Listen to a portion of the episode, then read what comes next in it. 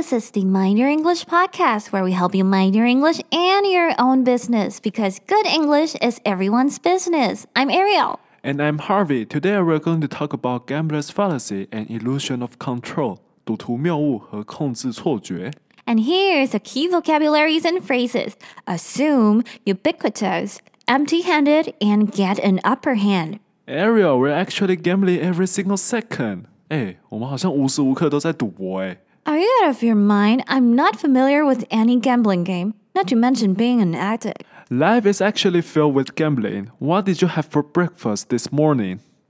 Mm, I had my favorite set a burger with a nice blueberry smoothie. Why don't you have other food like sausage or coffee for breakfast? Because opening my day with my favorite breakfast set refreshes me. So you assume your favorite breakfast makes you happy. 核心单字 assume 是指以为、假定的意思。For instance, don't assume I will hug you, I will kiss you. Ew. But yes, I did assume it would make me happy, but. But But I did have some moments feeling disappointed after finishing my favorite set of breakfast. even though you might have those feelings, you are still tempted to choose a hamburger and blueberry smoothies, right? Yeah, you read my mind. But are we going to talk about gambling? How's my breakfast related? 对，你是我肚子里的蛔虫吗？ 奇怪，但我们不是要讲赌博，关我的早餐屁事。Gambling is somehow applied to our daily life decisions. We make choices whether to rest or to work, whether to buy clothes or shoes, based on the limitation of resources such as time and money. 其实啊，日常生活上做的每个决定都是在赌博诶。基于有限的资源，像是时间和金钱，我们做出了最适当的决定：要么休息，要么工作，要么买衣服，要么买鞋子。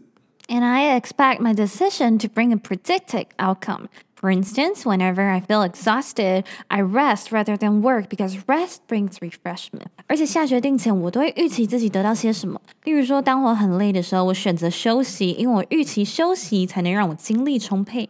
But sometimes you don't feel refreshed after getting rest, right? The outcome is uncertain. And the simplest definition for gambling is to bet on uncertain outcomes. Oh my god, it makes sense. 赌博就是在赌一种不确定性诶，生活的每个决定都在赌。 Exactly. Even though we usually associate gambling with games like blackjack or roulette, the idea of gambling is actually ubiquitous.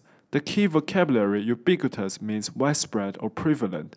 For instance, nowadays smartphone has become ubiquitous with almost everyone owning one. 虽然我们常常将赌博跟麻将二十一点轮盘连在一起，但赌博这个概念其实无所不在，到处都是。核心单字 ubiquitous 就是指无所不在的，跟另外两个词 widespread 和 prevalent 有一样的意思。例如说，现在这个世代，智慧型手机无所不在，几乎每个人都拥有一台。It's crazy that gamblers are still drawn to the game, even though gambling always leaves them empty-handed. 很奇怪耶，明明赌徒每次都输那么多钱，啊，他们怎么还一直赌？ Empty-handed Ariel, they can still keep their hands if they lose a fortune. Otherwise, who's gonna pay for the casino? Empty-handed Ariel，输钱还是可以有手啊，那、不然谁要还钱？谁？啊，不是啦，亲爱的 Harvey 先生，核心片语 empty-handed 是指某人没有达到预期的结果，特别强调一种失落感。中文上我们常用 两手空空来形容这情况，例如 Harvey 找钱包找了老半天，还是两手空空的回家。Harvey returned home empty-handed after a long search for his lost wallet. How do you know I lost my wallet? The gambler's fallacy and illusion of control, 赌徒谬误和控制错觉 may explain why people are addicted to gambling. Gambler's fallacy? Illusion of control? Why do people keep gambling even though they have lost? Since they expect to win back the money in the next round. Alright, let's imagine we're flipping a coin and betting on whether it will land on heads or tails. Now the coin has shown tails four times in a row. What would you bet on for the next round? 那我们来扔一币，赌正面还是反面？假设反面已经连续出现四次了，下一回合你会赌什么？ Isn't it obvious? The tails.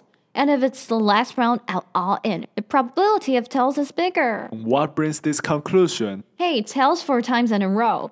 哎，规律啊，连续四次背面呢，大哥，我又不是笨蛋。 Don't you remember flipping the coin is a 50-50 chance? Even the kids know. Uh, uh-oh.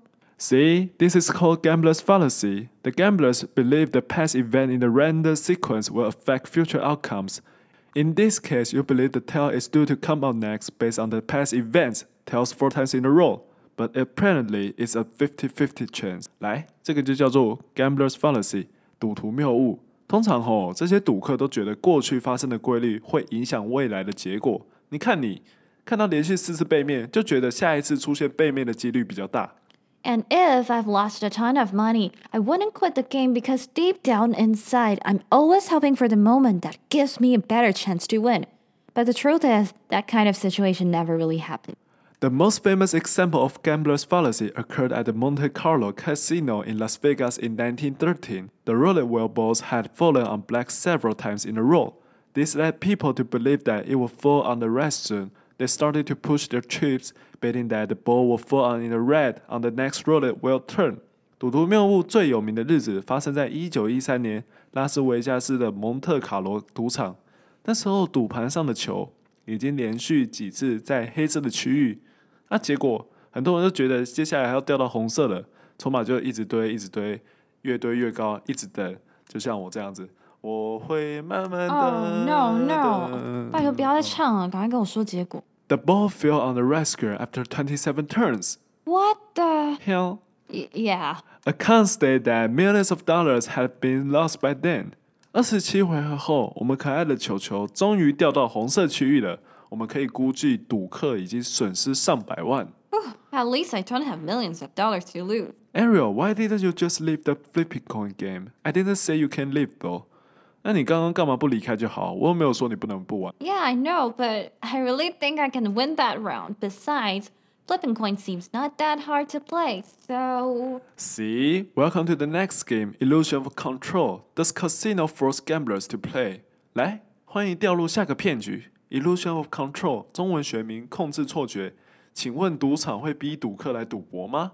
Apparently, no. Gamblers voluntarily go inside, and they can even choose the game. Casinos and gambling games are designed to create an illusion of control, an illusion that players overestimate the ability to influence or control the game. 赌场和赌博游戏就是设计来让你有这种幻觉，让你觉得你好像可以控制游戏，一直赢。 People might assume they get the upper hand since they can make all the call, like the game to play, the time to stay or leave, etc. 核心片语 get the upper hand 是指占据优势的意思，也就是说，赌客通常都以为自己有优势会赢，因为是他们主动去玩或选择想玩的游戏。 Gamblers are also likely to neglect the fact that they can hardly win the house. The house here doesn't mean the place where the family live together, it means casino. No gamble, no trouble. I don't suggest people gamble. However, I do suggest people understand the reason or motivation behind gambling. This understanding makes you think more minutely. I think it's time to recap the vocabularies. Assume means to accept something to be true without question or proof. For instance, don't assume I'll hug you, I'll kiss you. Ubiquitous means widespread or prevalent. For instance, nowadays smartphone has become ubiquitous with almost everyone owning one. Empty handed conveys the idea that a person doesn't get his desired result, emphasizing a sense of disappointment or frustration. For instance, Harvey returned home empty handed after a long search for his wallet. Get the upper hand means to gain an advantage or control over a situation or a person. People might assume they get the upper hand since they can make all the call. And that's all for today. See ya! See ya!